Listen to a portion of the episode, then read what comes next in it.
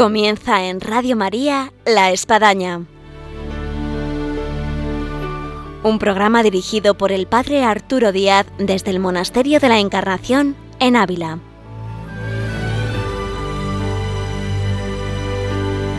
Hola, buenos días, les habla el Padre Arturo Díaz. A lo largo de este mes de mayo hemos estado hablando de la Santísima Virgen, aprovechando la espadaña.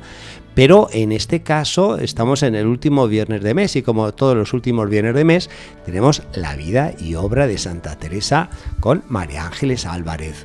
Y vamos a irnos en este capítulo de vida y obras en el regreso de Santa Teresa de Andalucía hacia Castilla, pasando por Almodóvar, Malagón, Toledo y llegando a Ávila. Pero esto y más vamos a escucharlo en este programa que ahora iniciamos. Bienvenidos a La Espadaña.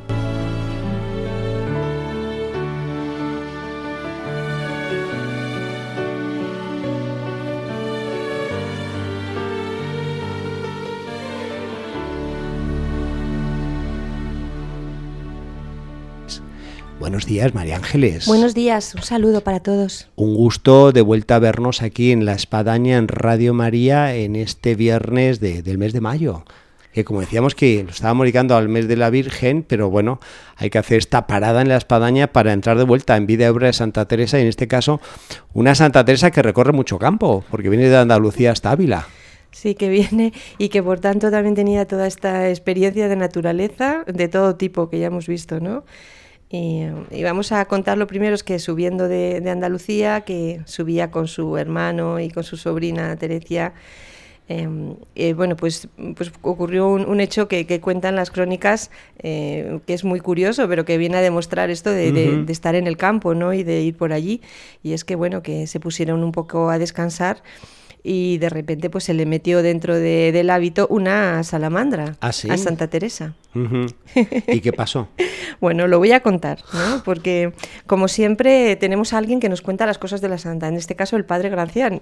Yo aquí veo que fue la santa la que se lo contó a su confesor. Sí, sí. Y Menos mal que hay apuntes, sea de compañeros de viaje como compañeros de vida. Así que dice, oh mi padre, esto lo cuenta Santa Teresa, dice, oh mi padre, Qué desastre acaeció, que estando en una parva, cabe una venta que no se podía estar en ella. Entráseme una salamanquesa y lagartija entre la túnica y la carne en el brazo, y fue misericordia de Dios no ser, no sé otra parte, que creo que muriera, según lo que sentí, aunque presto la asió mi hermano y la arrojó y dio con ella a Antonio Ruiz en la boca. Menuda experiencia.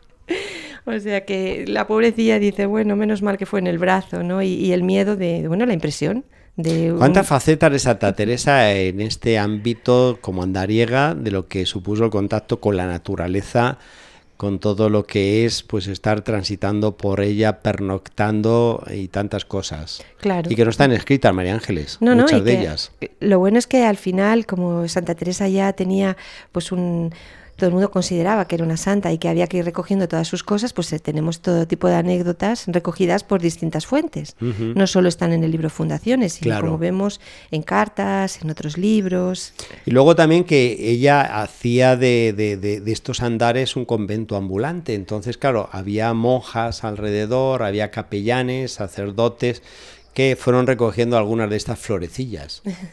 y, lo, y lo iban contando y la vemos a la santa, ¿no? Cómo reacciona. Bueno, pasaron también por, por Almodóvar, eh, donde ya había un convento descalzo. Me ha parecido muy bonito y recojo un fragmento del libro de peregrinación de Anastasio, del padre Gracián, porque nos cuenta un poco sobre este convento, en, en breves líneas. Dice así. Este convento se fundó tomando los frailes el cargo de leer gramática a los estudiantes del pueblo y con el sueldo que solían dar a un preceptor y algunas limosnas se sustentaban muy bien. Y si algún fraile estaba falto de gramática, le enviábamos a estudiar a este convento. Bueno, pues tenemos una primera, un primer colegio, una primera universidad mística, un primer sitio, ¿no? Donde, por una parte, educar, ¿no? Como estamos viendo a las personas, a los jóvenes eh, de los alrededores, ¿no? Y por otra parte también como el germen de la formación de los frailes que luego se extendería también a, toda la Orden del Carmelo. Me ha hecho pensar, María muchas veces cómo estas fundaciones, que lo que son, digamos, pueblos, ciudades rurales, de campo, eh, cómo se hicieron presentes los frailes, sean carmelitas como estamos viendo en este caso, como franciscanos, y fueron realmente el germen cultural, espiritual de, estos lugares que hoy es para mirar en esta España vacía que permanecen muchos de estos conventos, monasterios, subsisten y que fueron puntales y además que fueron, pues digo, sustrato de, una formación de generaciones en todo el ámbito.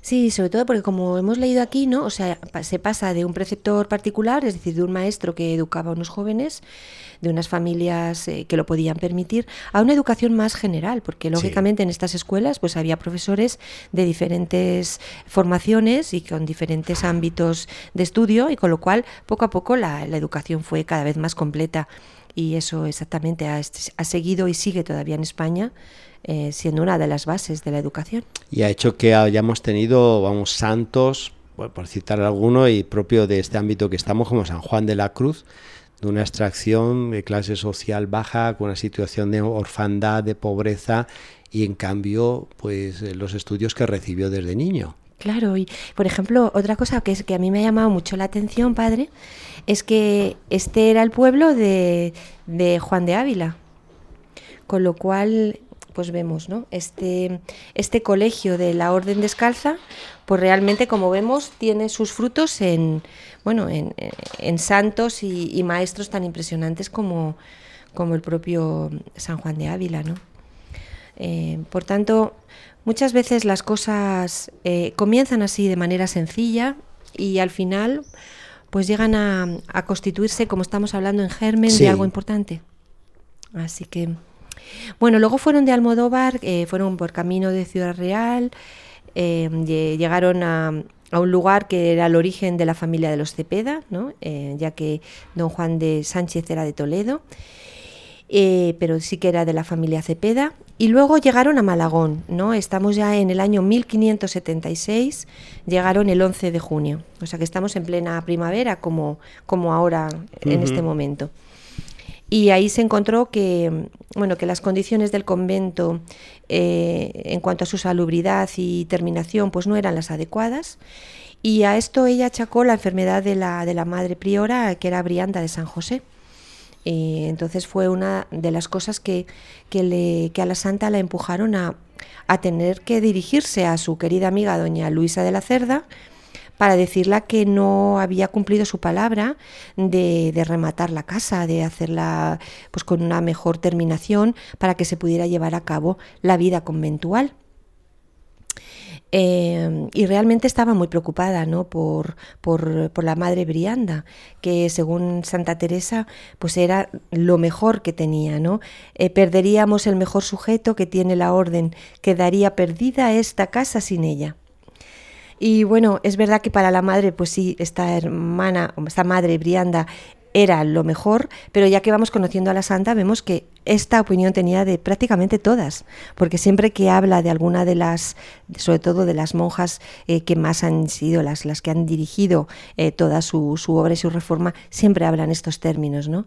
De, profunda admiración de ellas, ¿no? Y de saber la valía que tenían, en este caso la, la Madre Brianda. Haciendo memoria de las carmelitas que Santa Teresa tuvo en su inicio, uno ve cómo Dios regala eh, pues estas, digamos, cofundadoras que llevan adelante una misión que está por realizarse, que no existe y que fueron piezas claves Estamos en esta época, eh, pues eh, ya tocando el final de la Pascua de Pentecostés, con Pentecostés, pero uno ve en el cristianismo también, el inicio de la iglesia, las figuras que, que, que, destacan, el San Pablo que estamos leyendo, en fin, mm. San Pedro, San Juan y de los primerísimos padres apostólicos como San Ignacio de Antioquía. Entonces, en Santa Teresa, estas grandes prioras que ya tuvo, María de San José, María de Jesús, Ana de Jesús, la Madre Brianda, en fin, un mm. buen listado. Sí, que realmente toda la la, reforma de Santa Teresa no hubiera sido nada si no hubiera tenido a estas mm. hijas eh, que al final fueron las que fueron difundiendo por España y luego por toda Europa eh, todo el legado de la madre. Y después de estar en Malagón, pues llegaron a Toledo y claro, la santa iba dirigida, eh, o sea, eh, completamente a encontrarse con doña Luisa de la Cerda, ¿no? Y, y, dice ella en una frase que he recogido yo, no salir de allí hasta que doña Luisa dé algún medio en esta casa. Dijo, yo me quedo con mi amiga ahí y la voy a estar todo el rato diciendo que se ha comprometido a terminar esta casa y que no lo está haciendo. En ese momento, eh, su hermano Alonso y su sobrinita, que subían con ella de, desde Andalucía, se fueron para, para Ávila. Y la santa se quedó en, Toledo durante bastante tiempo. Y se, empezó a ocupar pues, de, los problemas de Malagón, pero también aprovechó este momento que estaba aquí para, para conseguir esto, para dedicarse a escribir. ¿no? Eh, porque es curioso cuando analizamos dónde escribió Santa Teresa sus libros eh, y nos encontramos que el sitio donde más escribió eh, fue Toledo. ¿No? Yo ahí escribió, por ejemplo, el libro de la vida, el comienzo de Camino de Perfección, eh, las constituciones eh, que se las había mandado y las, las, hizo en este momento que estamos hablando, se las había em, mandado hacer el padre Gracián.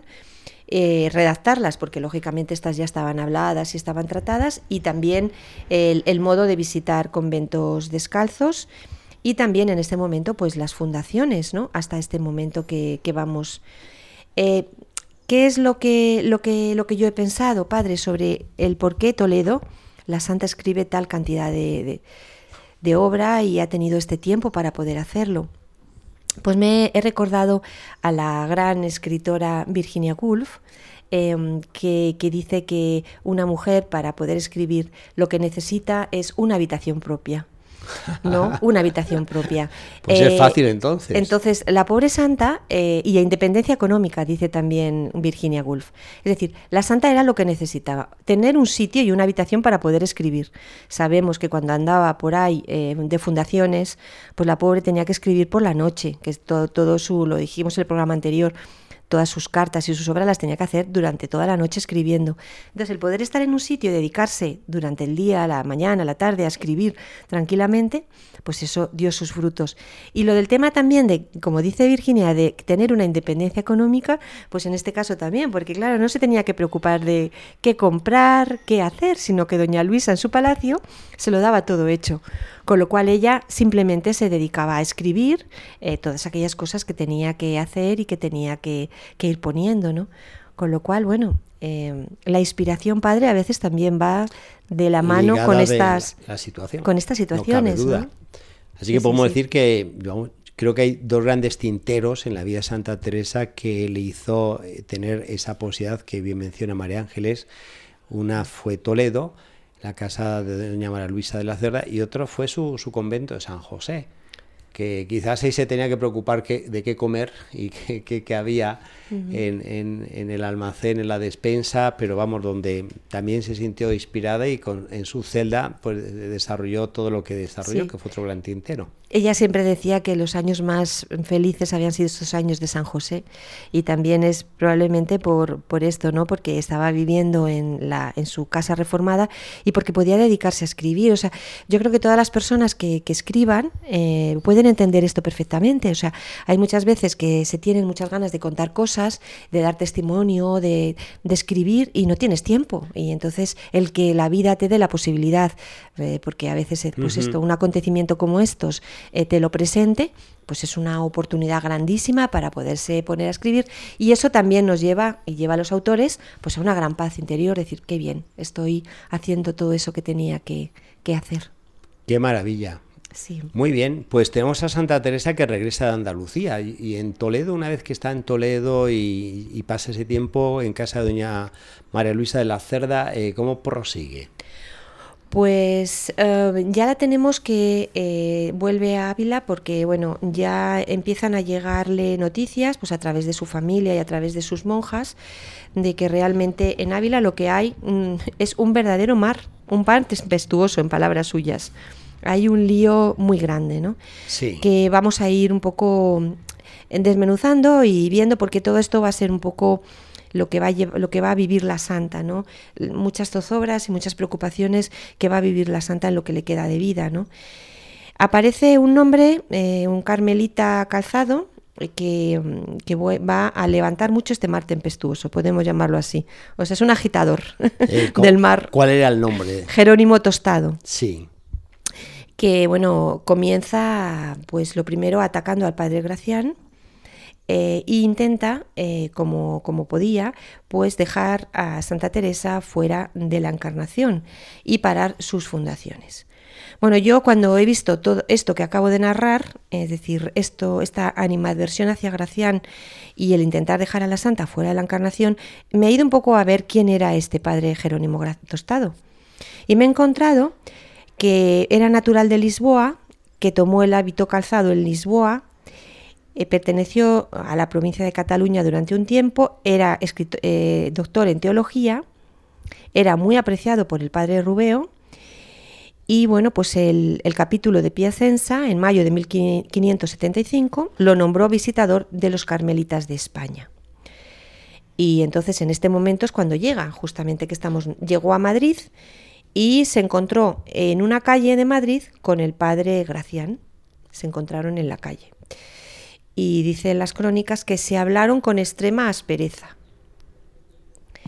Y el padre Tostado eh, viene pues para eh, plantarle un poco, controlar un poco al padre Gracián, es decir, coger el poder que él tenía como visitador y lo que necesitaba pues era contar con el rey, tener consejo, el consejo regio y no lo obtiene al principio y entonces empieza pues todo una, un momento de gran tensión entre distintas partes. Eh, por una parte el padre Gracián y la madre Teresa y lo que es el Carmelo Descalzo que se estaba, que se estaba llevando a cabo. Por otra parte estos carmelitas calzados que intentan que la reforma, en vez de hacerse desde fuera, eh, se haga desde dentro, dentro y por tanto quieren ir quitando poco a poco los poderes a, a los visitadores, en este caso al padre Gracián. Por otro lado está eh, el rey, que como vamos a ir viendo a lo largo de, los programas, pues estaba casi siempre, según he analizado yo, al lado de la Madre Teresa en sus opiniones, aunque algunas veces también contradecía lo que ella pensaba, pero siempre fue un apoyo y siempre en este caso, como vemos, está apoyando al Padre Gracián frente a este Padre em, eh, Jerónimo Tostado. Y, por otra parte está el Papa, o sea que son una serie de, de distintas estancias que van a funcionar en este momento. Es decir, que estamos en un mar de que es un verdadero mm, barullo o mm, batalla entre los visitadores y los contravisitadores. En este caso, visitador que sería el padre Gracián y este contravisitador, ¿no? Y la pobre eh, la santa nos decía en una carta de mil, eh, en la carta 185 nos dice, una frase que he recogido yo, ¿no? Que dice no parece sino una comedia. Es decir, realmente era un momento convulso y que a ella le parecía incluso que, tenía tintes de, comedia en el sentido trágico, podemos decir. Comenzaba, por tanto, una catarata de problemas y desavenencias. Eh, el padre Gracián, en su trabajo como visitador de conventos, eh, pues vio que el prior de, de Almodóvar, en Baltasar de Jesús, Baltasar Nieto, pues que bueno, que durante 10 años pues no había dado ningún tipo de problemas, empezaba ya a, dejar un, reguero de cosas que no le gustaban y por tanto ya su ejemplaridad pues ya estaba muy en, en contra, estaba muy en, en contradicho. Y entonces em, dijo que, que se le mandó confinar en Pastrana, en el convento. Pero él cogió y se escapó de allí y huyó a Madrid y entonces el padre Tostado le envió a buscar y entonces le dijo que, que aceptara su obediencia y que lo amparaba como vicario general de la orden. Eh, aquí pues se veían las mañas del padre Tostado contra Gracián y Fray eh, Baltasar declaró ante el rey eh, con un montón de calumnias para, para, ayudar a lo que decía, lo que quería defender el padre Tostado frente, frente al padre Gracián, ¿no? Y en eso fue ayudado de un descalzo lego que se llamaba Fray Miguel de la Columna, em, al que la santa bueno, lo consideraba falto de juicio. Pero bueno, este, pues ese, este fraile que era más débil y que por tanto podía dar un, incluso un falso testimonio, pues fue el que se cogió para poder empezar a, levantar calumnias contra el padre Gracián. Este pues llegaba hasta a pintar al padre Gracián como un don Juan de las monjas. O sea, llegaban las acusaciones ya a un nivel, podemos decir, muy duro y muy injusto, ¿no?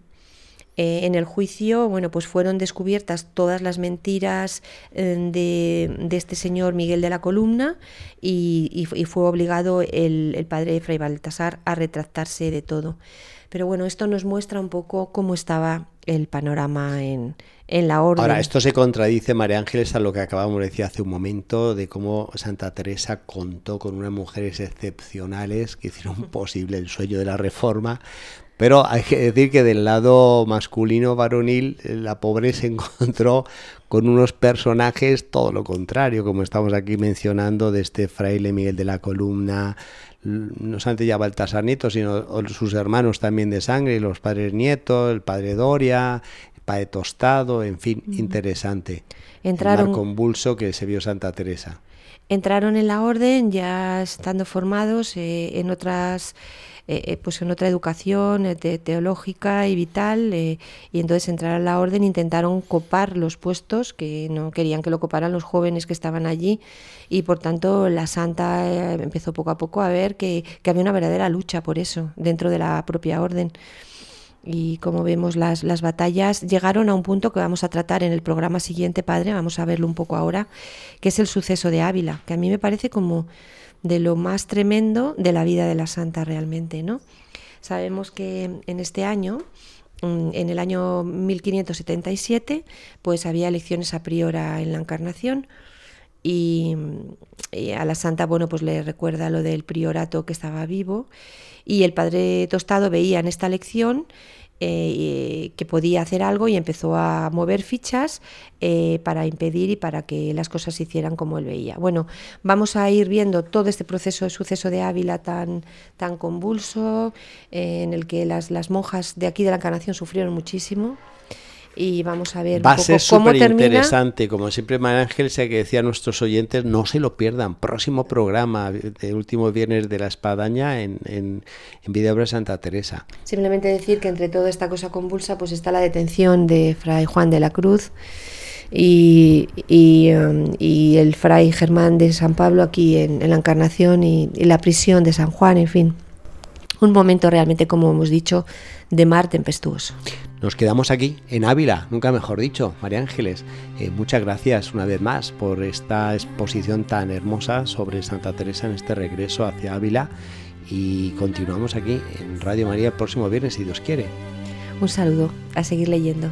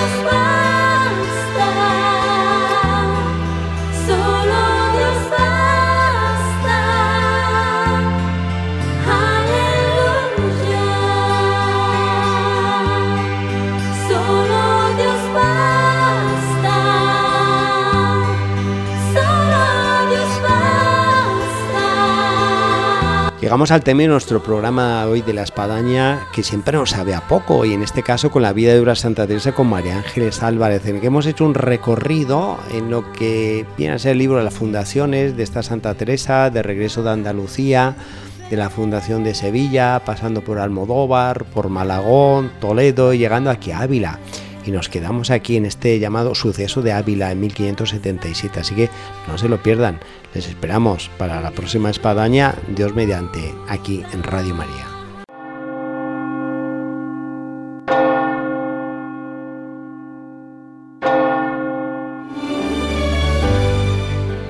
Han escuchado en Radio María La Espadaña, un programa que dirige el Padre Arturo Díaz desde el Monasterio de la Encarnación en Ávila.